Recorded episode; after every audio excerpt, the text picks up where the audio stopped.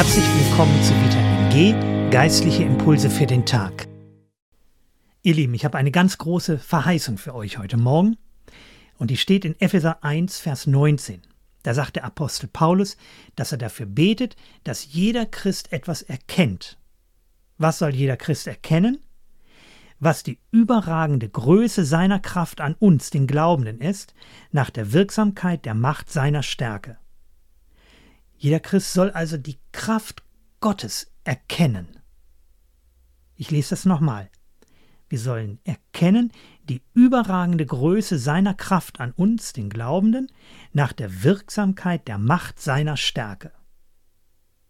Das klingt alles irgendwie doppelt gemoppelt.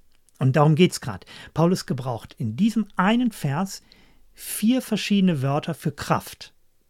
Also er macht das ganz, ganz, ganz deutlich. Wir sollen die Kraft Gottes erkennen. Zuerst gebrauchte das Wort Dynamis, kennen wir von Dynamit die Kraft Gottes, die Power, der sich nichts entgegenstellen kann. Zweitens gebraucht er das Wort Energeia, kennen wir von Energie, die Wirksamkeit Gottes, das, was uns aufleben, durchhalten lässt, die Energie. Drittens spricht er von Kratos, die Stärke, heißt auch so viel wie herrschen, also dass wir nicht untergehen, sondern einen Platz haben und uns nicht den Widerständen irgendwie äh, unterwerfen müssen, sondern dass wir diese Kraft Gottes haben, die uns einen Platz zum Leben gibt. Und viertens, die Ischus, die Macht im Sinne von, Gott gibt uns die Fähigkeit, die wir brauchen, die Kraft, die das durchsetzt. Vier verschiedene Begriffe für Kraft in diesem einen Vers. Paulus möchte, dass wir das wissen dass wir diese Kraft haben, dass Gott uns diese Kraft zur Verfügung stellt. Und er sagt noch, das ist die gleiche Kraft, die Jesus von den Toten auferweckt hat.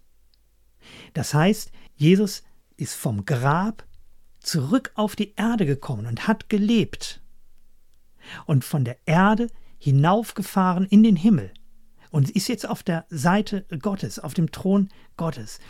Das heißt, diese unendliche Kraft, die etwas tut, was nie etwas anderes bewirken kann. Diese Kraft Gottes ist bei uns und für uns. Das müssen wir wissen.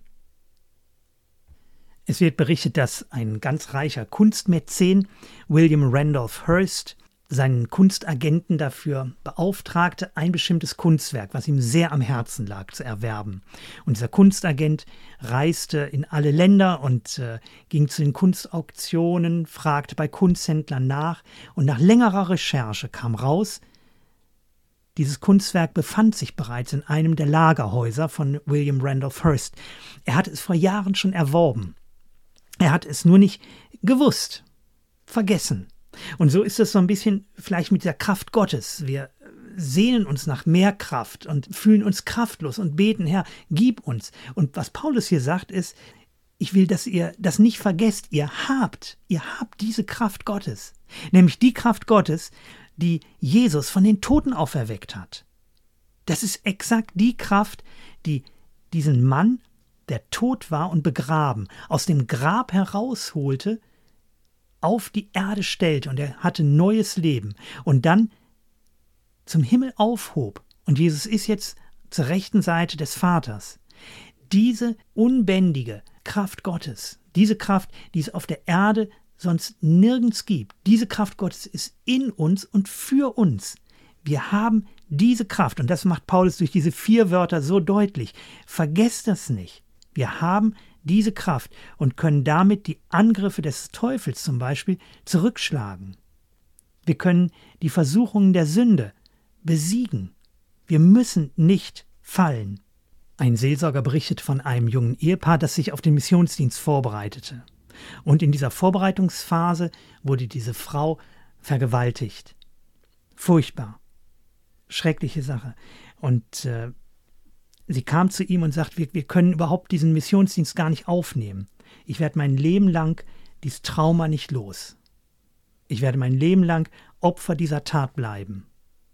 Und da hakte der Seelsorger ein und sagte, dir ist was Furchtbares passiert und die Vergangenheit kannst du nicht ändern. Aber du musst nicht deine Zukunft davon abhängig machen. von der Sünde eines anderen in der Vergangenheit. Du musst nicht weiter als Opfer leben. Du kannst Heilung bekommen, du kannst davon befreit werden, von der Macht, von der Auswirkung dieser bösen Tat. Leb nicht weiter unter dieser Tat, sondern erfahre Befreiung durch Gottes Kraft. Und letztlich ist es doch so, jeder hat irgendwelche Verletzungen erlebt.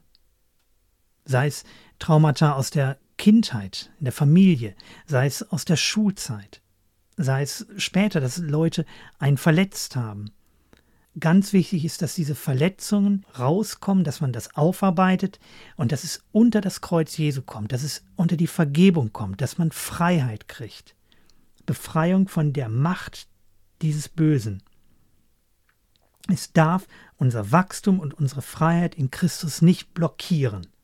Und wenn du jetzt sagst, ich, ich habe die Kraft dazu nicht, ich kann das nicht überwinden.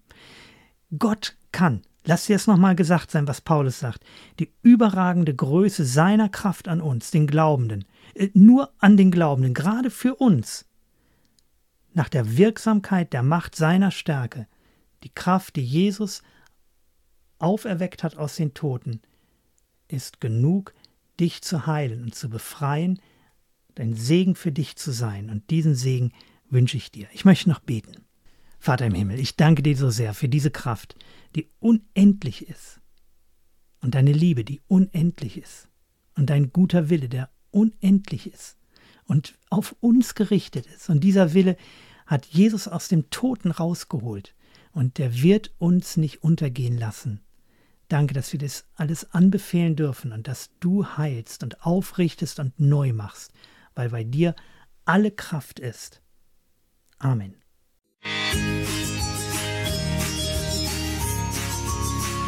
Ich wünsche dir einen gesegneten Tag. Matthias Müller von der FEG Lübbecke.